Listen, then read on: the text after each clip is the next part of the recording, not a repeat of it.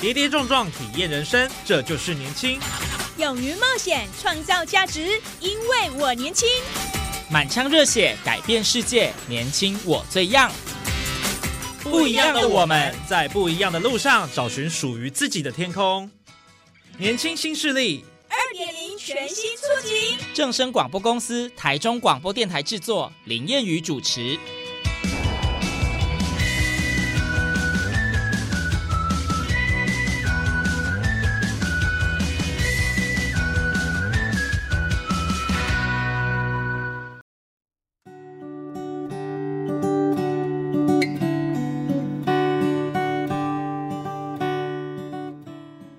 朋友，大家午安，大家好，欢迎您在礼拜二的中午十二点准时收听在正声台中二台 M 六七千赫以及网络正声综合台播出的年轻新势力，我是烟雨。不知道大家对于原住民的了解有多少呢？今天在节目上，我们非常开心可以邀请到呃前马家乡乡长，同时也是前马家国中的老师梁明辉老师。呃，他是一位非常资深的原住民教育家。他其实出版了三本跟原住民相关的书籍。那今年呢，呃，特别写了一本台湾原住民学生的美丽与哀愁。哈，那当中呢，其实就写了很多跟原住民孩子真善美啦的一个记录。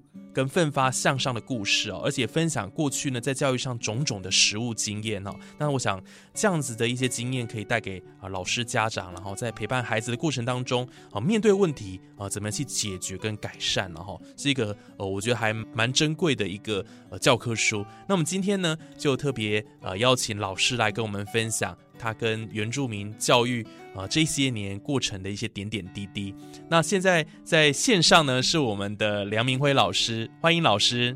好，哎，主持人燕瑜，还有所有正声广播电台所有的听众朋友，大家好，我是梁明辉，台湾族原住民，在这里向大家问候，谢谢。那首先我想先问老师，因为刚刚我们有提到说，其实老师您出了三本的原住民教育主题书了。那当然，你也已经退休了，对不对？所以，对对，呃，为什么会想要在退休之后啊，定下一个目标，就是我要完成三本的这个呃原住民教育主题书？这个缘缘起是怎么样子的呢？我是在服务三十年的时候，也就是民国九十八年呢，嗯，我提早退休了。嗯，那个时候呢，呃，因为我要投稿一篇文章到报社。所以呢，我就到市面上书局啊去找一找，看看有没有有关于原住民方面的教育的主题书，比如说针对原住民的老师啦、原住民的家长啦、原住民的学生啊。但是呢，我在这个市面上，哇，很难找到这样的书呢。我才觉得就是说，哦，原来这一类的书哈。呃，在我们市面上是非常少的。嗯，我是服务了呃三十年的老师啊。哇，我自己本身虽然说我的文笔不怎么样哈，但是呢，我总觉得就是说我可以把我三十年来的一个心得哈，可以分享嘛，分享给老师们，分享给家长们，分享给学生们呢。嗯，啊，所以呢。啊，我就啊自己暗暗的 立下承诺，就说哦，就写三本嘛，一本啊就是写给原住民的家长，所以我就是在二零一二年的时候，嗯，写了第一本书，就是陪伴孩子青春路原住民青少年问题与辅导。然后呢，到隔一年，就是二零一三年的时候呢，我就写第二本书，这个是写给原住民学生学生的，嗯，我是要鼓励他们，是这所以这一本书的书名是《原住民学生你好棒啊》哦，然后呢，第三本书哦，那就是呃，到今年呢啊，二零二三年。我隔了十年了，你们可能会说，怎么隔那么久才写为什么呢？嗯，哦，因为中间呢，啊，我被人家骗去选乡长了，哦，从政去了，我当了两届的马家乡乡长啊，就八年，八年就是当乡长嘛。哦，一直到去年对不对？去年去我是去年，对啊，嗯，呃，年底十二月二十五号就是卸任，卸下 卸下公职嘛。是，所以呢，我就花了哦这三四个月哦，就把这个第三本书呢，啊，就是台湾原住民学生的。美丽与哀愁这本书呢，啊，就啊发表了，啊，也完成了我啊的心愿了啊，就是这样来的。哇，所以老师您从这个家长、呃学生跟老师，就三个层面，其实一开始你就想针对这三个部分来做撰写就对了。哇，恭喜老师，就是达到一个里程碑哎，在今年总算完成了。抛引玉了啊！其实我的文笔不怎么样啊，比我强的人很多啊。老师您客气。好，那因为刚刚其实呃，老师有提到说您自己本身也是原住民，是排湾族哦。对。那我想在介绍您跟这个原住民呃同学他们呃互动的这个。呃，经验分享之前呢，是不是先来谈谈您的求学经历？哦，就是说，呃，走出部落一直到都市，呃，上课可能面对一些不同的文化的冲突跟差异哦，有哪一些甘苦谈？跟我们简单做个分享。好，我是非常幸运哈啊，是就是我们家里呢有一个非常开明的父母亲呐。嗯。我们虽然家境哈非常清寒哦，父母亲也都是从事劳力性的一个工作了，但是呢，父母亲呢，他们很有远见，就是认为，就是说，孩子要有未来，一定要让他们接受更多的教育。所以呢，在我小学一年级的时候，哎。我的父母亲就把我们兄弟姐妹，我们总共五个人，我们就通通都啊转学转到屏东市的仁爱国小。到屏东市之后呢，啊父母亲也在附近找一些工作嘛，嗯，找到工作，然后我们租房子啊，我们就啊在屏东市啊接受教育啊。父母亲总认为就是说。在都会区那边的学校的啊软硬体设备都比偏远地区学校来得好啊，是，所以呢，我们就转到啊屏东市去了。嗯，好，在啊到屏东市以后呢，啊说实在，因为我们家里有五个兄弟姐妹啊，我的父母亲要养育我们，教育我们。花的费用还不少啊，我们每一学期的这个注册费啊，啊学费呢，往往啊都是啊非常紧，非常紧啊，有时候付不出来啊，还要向亲戚们或者是呃父母亲他们工作地的老板啊来借资，嗯，所以非常不容易啊，原住民呢。转到都市里面呢，啊，求学呢是非常辛苦的。他不但啊面对经济上的一个压力呀，是那当然还有呃文化上的差异嘛，嗯，还有语言的一个障碍呀，哦，还有那个我们那个年代哈，呃，社会的歧视哈还很明显呢。哦，所以呢，哦，我们在。都会去读书，真的不容易呀。嗯，还有父母亲呢，也都是一直勉励我们呐，要忍耐啊，要有毅力，要有决心呐。那我很幸运的，就是从小学啊、国中，后来我是读屏东师专，然后后来我在考台湾师范大学，我也把这个大学部跟。研研究所都把它修完了，嗯，那这一段漫长的学习的过程当中呢，让我感念最深的就是，我都遇到好老师，哦，啊，我是何其有幸呢？是，这些老师们哈，你你看有的啊，我在小学的时候有一位老师，你看他看我哦，有两个学期都付不出学费哦，哎，他他都是他帮我缴了呢，哦，哇，你看，那我到国中的时候，你看我们寒暑假都必须要参加课业辅导嘛，嗯，哦，对，到学校，但是那个要给钱呢，嗯，哦，因为我遇到好老师，他知道我的家境，因为有家庭访问过嘛。对他知道我家里的情形，他就说没关系，你来上。他说你不用交钱，我会解决你的问题啊。他还提供他们家里的那些课外读物啊，啊来给我啊阅读，而且呢，常常勉励我说，身为原住民哦，要加油呢啊。他说你一定可以做得到的啊，常常给我勉励了。而且我很喜欢老师呢，啊，会拥抱我啊。我遇到的老师呢，真的有几位就是，哎，每当我有好表现的时候，就会拥抱我呢。这个呢，呃，对我而言，这个是很重要的。所以在我这个学习的过程当中啊，后来我自己考上屏东师专了以后。啊，那就比较稳定了嘛，嗯，不用再为学费而烦恼了。对，那后来到国立台湾师范大学，因为也是国立的，所以呢，啊，这个都可以领奖学金哦。所以这一段的学习的过程当中，在国小、国中遇到的挫折比较多了，但是呢，就是因为遇到好老师。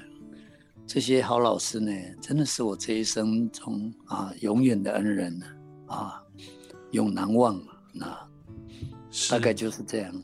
是，谢谢老师的分享哦。所以，一位好的老师，其实呃，对呃学生来讲，真的是非常重要的哦。不止对原住民学生，我想对一般生来讲也是。那对原住民学生来讲的话，我觉得是帮助他们去克服一些障碍。而且可以提升他们的呃学习动机跟这个成就感等等之类的，然后也会觉得说，哎，自己有有有自信、有价值这样子哦。对，嗯，那老师您觉得就是呃原住民在现在的教教育体制上，他面临的哪一些挑战跟难关呢？就是以现在的教育制度来看的话，当然您刚刚提到是说到这个部落到都市了哈，会有一些对遇到了问题。那如果就现今的这个情况来看，有遇到什么状况吗？我个人认为，哈，呃，我们原住民在当今的教育体制上所面临的一个挑战呢，和困难的，嗯，啊，第一点当然就是啊，我们自己本身的经济因素了。有时候这个家庭经济不好，所以父母亲呢，啊，这个。可能没有很大的意愿会让孩子继续读书呢，哦，所以在我们那个年代，可能读到国小或国中完毕，父母亲就叫你去就业了，哦，这个呢，呃，是在经济方面呢，会有这样子的一个困难呢，嗯，啊，第二个困难，我认为是在一个文化上的一个差异啊，呃，文化上的一个差异呢。这从哪里可以看得出来说，这个会影响到原住民学生的一个成就的表现呢？曾经有一个教授叫啊高淑芳高教授呢，他在前几年有做一项研究，他的研究就是原住民学生的学历落差问题。他发现原住民学生在连续的十年当中啊。他做这个实验是做了十年了，连续十年，不论是在国中基本学历测验呐，啊，或者是大学入学学科的一个能力测验呐，或者是大学入学指定科目的一个考试的成绩呀，都叫这个非原住民学生的差距呢，啊，很大，嗯，而且呢，就说令我们担忧的就是说。这种差距呢，每一年还不断的在增加呢。那为什么原住民的学生跟一般主流的学生，也就是我刚才讲的非原住民学生的这个呃学习能力、学历的一个呃能力呢，呃为什么差距会越来越大？这最主要就是一个文化的因素了。嗯，文化的因素啊，啊，比如说我举一个例子好了，因为我在马家国中担任过教务主任，是，所以呢，啊，我当然都要负责学校学生的升学的一个成绩耶。所以呢，其实我注意到哦，因为。有一次联考，经常有考一题，就是说，啊，下面哪一个呃不是呃我们呢过年的时候呢啊所具有的习俗啊，嗯，过年呢，过年所具有的习俗，下面哪一项是错误的？哦，哎，啊，一般指一般汉人的这个啊过年，跟我们原住民的过年不一样呢。对啊。对呀，你看像，当然他的答案是说哦，像譬如说会发压岁钱呐，过年的时候会放鞭炮啦，或者是还有其他的一些文化习俗。可是我们原住民没有呢，没有这种习俗呢。哦，所以你说要叫原住民要勾哪一个啊？真的，我只是举简单的一个例子呢。嗯啊，我再举第二个例子，就是说像一般动物。有的动物是呃会游泳的啊，还有的动物是会爬树的，嗯，那你总不能叫那个呃很会游泳的啊，而且叫他去比赛那个爬树啊，哦，那你就算是给他加分了哈，他依然还是比不过呢，啊，这是我个人所经历过的，因为我是担任过。学校的教务主任是，所以呢，我对于像这样的一个文化上的一个差异呢，我是觉得哈，应该是呃，造成原住民学生呢，在成绩表现上呢，会受到一些影响啊。嗯，那当然还有第三个因素就是政策的因素了。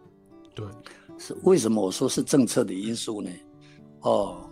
这个谚语我不知道你晓不晓得，在我们偏远地区的学校，哈，啊，偏远地区的学校，嗯，因为人数减少嘛，对，啊，现在都少子化了啊，那，哎，你晓得吗？反正人数不到一百人的那个学校就废掉呢，哦，对，啊，最近这几年都有，可是那我们啊，比如说我们屏东县那个很深山的部落。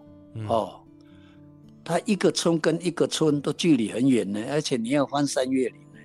是，那你把那个学校废掉了，那那边的孩子怎么办？对，你要教他啊，翻山越岭到另外一个部落去那个，因为那边也没有公车啊。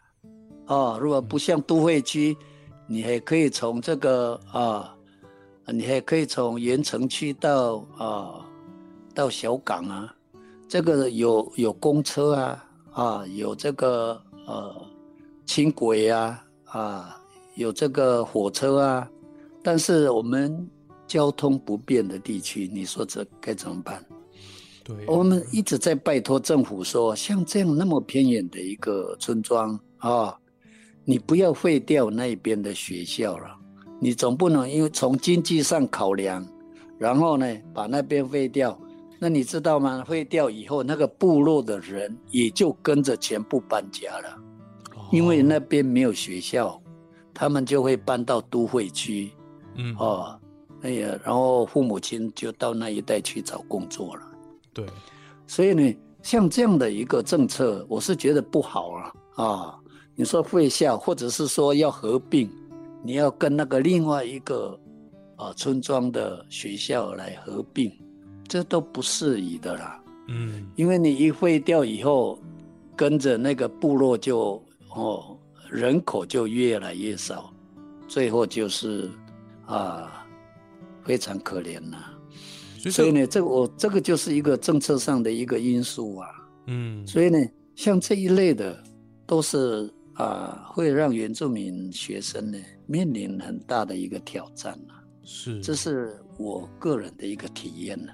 嗯，的确哦，刚刚老师提到这个一些种种的一些问题哦，都在这等于就是在教育环境上呢，会有一些不友善的地方。那当然是我们的有关当局啦，没有考量到的。可能因为比较少数族群呐，所以就他就没有想到，他只考量到大部分的。所以这个废校的部分，其实也是应该有一些调整的空间了哈。也许保留，对不对？好，让我们的原住民的朋友能够哦，在当地还是能够持续的求学。哦，就是因为教育这部分，我觉得还是一个很重要的一块了哈，所以不能让它断。你当然也不能让文化就这样消失哦，因为也许他们搬到都市之后，他们会失去他们原本的这个既有的一些部落文化，也说不定哦。所以没有错，嗯，确实是有有有提升的空间了哈。这个嗯，就政策上可以再调整了哈。对。好，那因为刚刚提到说老师哈，就是这个原住民学生跟家长间重要的沟通的桥梁了哈。那因为这本书也是呃针对呃我们的这个学界的老师来撰写的哦。那老师能不能就这个部分，就是跟我们分享一下，有没有哪一些技巧能够促进这个亲亲师沟通的部分？就就你的经验，嗯，了解。